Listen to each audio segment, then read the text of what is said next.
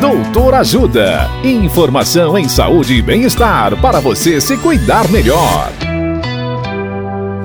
Nesta edição do Doutor Ajuda, vamos saber mais sobre doença de Parkinson.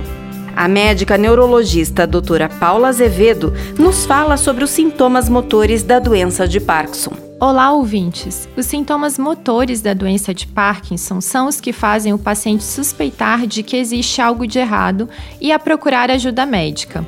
Dentre eles, podemos destacar os tremores, que acontecem principalmente no repouso, piorando em situações estressantes, a rigidez, que é a perda da fluidez dos movimentos, o paciente sente-se congelado ou enferrujado a bradicinesia, que é a perda da agilidade para fazer qualquer atividade, como, por exemplo, escovar os dentes ou fazer a barba.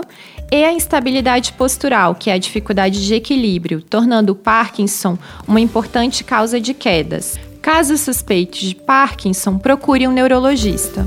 Dicas de saúde sobre os mais variados temas estão disponíveis no canal Doutor Ajuda no YouTube.